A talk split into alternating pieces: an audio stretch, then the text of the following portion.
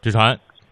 喂，哎，主主持人好，哎，志传迟迟不愿意出现哈，嗯。看来这个车坛消息比较多。嗯，其实第一条消息就应该来说一说这个混动版的卡罗拉和雷凌。应该说，卡罗拉在全球的销量是如此的惊艳，那么在大趋势的发展之下，啊，环保能源的这种趋势之下，双擎的这种也出来了。嗯，在活动的现场，你看到这款车之后，有没有去试驾一下呢？哎，这款车呃并没有试驾，但是我觉得这款车它上市的价格的确是给嗯。呃包括我在内很大的惊喜，因为包括在呃广州车展嗯。呃的时候，呃询问那个丰田的高层，嗯。大概那时候它传出的那个价格大概是十五万左右，而这一次它上市的价格最低配的那一个精英版的话，呃是十三万九千八，就比预期的话要将近便宜一万块钱。嗯呃，然后的话，呃，丰田高层对这一款车来说，它它对这两款车，它总共它的量的话是月销量的话是建值五千台左右，嗯对，5000期望是的五千台，说明这一台车的话，它呃不同于以往的一些呃新能源车，因为在中国国内的双新能源车的话，基本都是作为一个辅助的车型在尝试，也没有希望它的走量。然后这款车的话，它的价格呃是比那个同一同样的那个嗯呃发动机的那个电机的那个普锐斯低了低了九万块钱，嗯，只比普通版的卡罗拉多了两万块钱。他就是想把这个，其实就把这个价格去压低了。说实话啊，这个价格已经哎是一个走量的价格了。对走量价，但是我们反过来看，这样的一个价格对于他来说，他是想赚长期的钱，放弃了短期的利益吗？呃，对的，那个丰田呃，对采访的时候，他是说那个、嗯这一款车的话，目前利益是非常那个利润是非常小的。嗯然后呃，丰田的考虑是把那个呃，经过呃长期的那个去把那个销量拉上来之后，那个量上来之后，那个嗯成本自然会下降。嗯这个的话，呃，他的考虑还是非常长远的，所以丰田的确是一个比较非常大的企业。嗯，因为他也想趁趁着那个大众在美国那个排放门事件，就加大推广它的那个呃 新能源车，然后就是来布局，来抢占未来十年、二十年的市场。是的。嗯。然后我们觉得这款车的话，不过也在中国市场上市也比较尴尬，一个它是、嗯。呃一点一点八升的车型，这样子它得不到呃一点六升的购置税减半，购置税减半的一个补贴。嗯，然后另外的话，它这款车不是一个插电式混合动力，因为在国内的话，国家规定是插电式混合动力的车型嗯。才能享受到那个呃补贴。新能源车的补那个补贴。对，嗯。没有进目录，然后然后也还是需要摇号，嗯可能很多人还是还是比较失望。最近网络上也是对这款车有了一个讨论，说雷凌双擎有望进入广州这个节能车的目录，因为它的的确确是一个节能减排车，但是却没有享受到这样一个折扣啊，也是挺尴尬的啊。嗯这个其实这个普锐斯、包括卡罗拉、包括丰田一直在这个混动上做文章做的挺好的，也是。呃，让这样一个车型，这样一个品牌，让大家觉得一省油啊，就找到了日本的丰田。嗯，其实对于卡罗拉这款车呢，刚才你说了不是插电混合式的车，呃，它还是靠这种发电机去发电，然后在低速巡航的时候来用电能。其实和普锐斯来说，呃，有异曲同工之妙。那么对于相比较而言，它和普锐斯的差异在哪儿？呃，它其实的那个价格价格差异更大的是因为呃丰田的那个混合动力系统嗯呃已经已经正式在国内国产了。嗯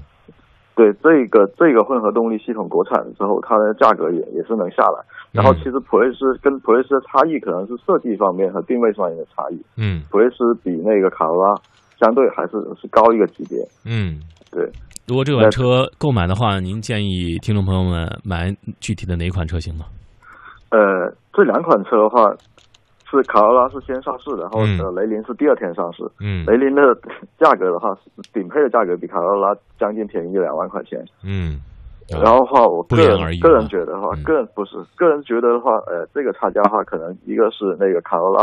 它的那个品牌价值的话，嗯，会比雷凌要更高一些。到嗯这个这体现在二手车的产值上面。对对对。嗯对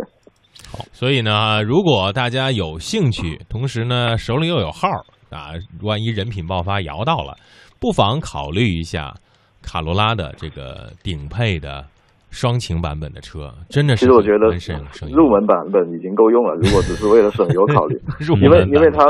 百公里省油也只是两两升而已，两升的话其实、呃多出毛毛雨啦其实对对对对多出几万块钱嗯为省两升油，这还是需要考虑一下，因为顶配的话十七万的话已经可以买到呃像凯美瑞这样的车型了，对。嗯，也到 B 级车了。好，说到这个价格的优势啊，我们不得不说说国产的路虎发现，在极光之后啊，过国产的极光之后啊，发现砰的一下就出来了，而且价格区间直飙到四十万以里，三十九万六，我记得是。嗯，其实经过了极光国产的这个高定价之后，市场销量一片惨淡，而且这个业界这个说说辞一片，感觉国产的路虎呢发现了这些问题，与其官降，我还不如直接把价位定低。其实定价呀，对于一个豪华品牌来说是非常纠结的一一一件事儿。定高了吧，你卖不出去；定低了吧，有点自损身价。那么对于这样的一款车出来之后，你对这款车和这款车的价位是怎么看的？呃，其实呃，极光的话，极光的话，当年的话是进口是是风光无限了，它的那个实际卖价进口是将近加价之后将近是八十万。它之所以国产之后那个价格卖的不好，呃，我觉个人觉得并不是一个价格的原因了。呃，可能很多人比较纠结于一个奇瑞路虎这个名号，然后嗯因为极光这款车的话，它它的话原本它是一个个性的车型，在空间上并不占优势。如果是进入一个家用车的这样一个价格的话，它的产品定位发生变化之后的话，呃，对它的车是有影响的。然后呃，这一款呃神行的话，发现神行的话，它跟极光实际上是同一平台的车型。嗯，我们可以把它当成是一个空间更大的、更适合家用、更朴实的一个一个极光车型。然后它的那个定价的话也是非常巧妙，它定价是三十六万八起售价。嗯嗯这个这个呃售价的话，跟 ABB 比，比如说奥迪 Q 五、宝马的 X 三比，都都要将近便便宜了两万，包括跟宝马 X 三比，这嗯也、是便宜了将近十万块钱的。嗯这个应该应该说是非常厚道的一个价格。嗯，然后它的那个定价区间实际上把自己定线成二线豪车的这样的一个一个价格区间，嗯呃，应该算是呃比非常非常放低了以自己的身价。嗯。嗯，那这款车在后期啊，其实“国产”这两个字打上去之后，虽然前面有一堆字儿，关键词儿就是国产。国产之后，相较于极光，我们不说极光有这么多的模仿者啊，虽然一直被模仿，永远无法超越，但是发现出来之后，对于你对它后期的销量和它的整个市场的占有是怎么分析的呢？呃，首先首先的话，它发现的话是明显是非常务实的一款车，它尺寸很大，它有一个七座的一个布局。首先，七座这个布局的话，在呃这一个级别的 SUV 里面是绝无仅有的。嗯跟像 Q 五啊、七座 X 三啊嗯都都没有七座的布局。虽然嗯七座的话，第七后面第三排座位是比较拥挤的，但是总比没有一个强。第二个是它的那个，它用的是呃那个九速的变速箱，嗯呃，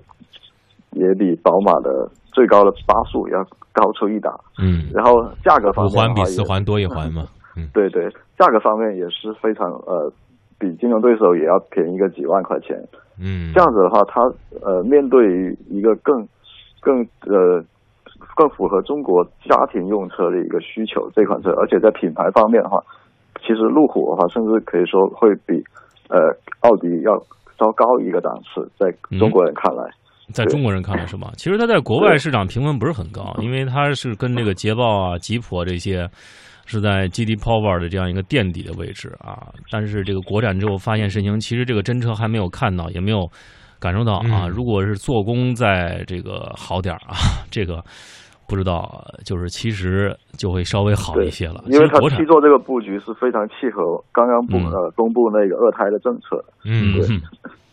嗯，其实这个其实对于路虎来说有一个顺口溜特特别逗哈，捷豹路虎大不到，各种拆迁款已到。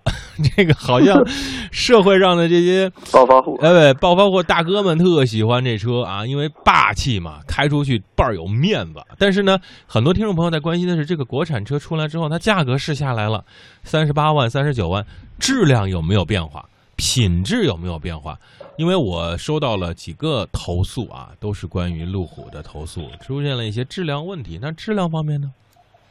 特别是变速箱问题。哎，路虎的变速箱的话，九速变速箱一一直都有一些问题在那个极光上面，啊，然后这一代的九速变速箱也会经过一些改进。至于是不是还会出现问题，还是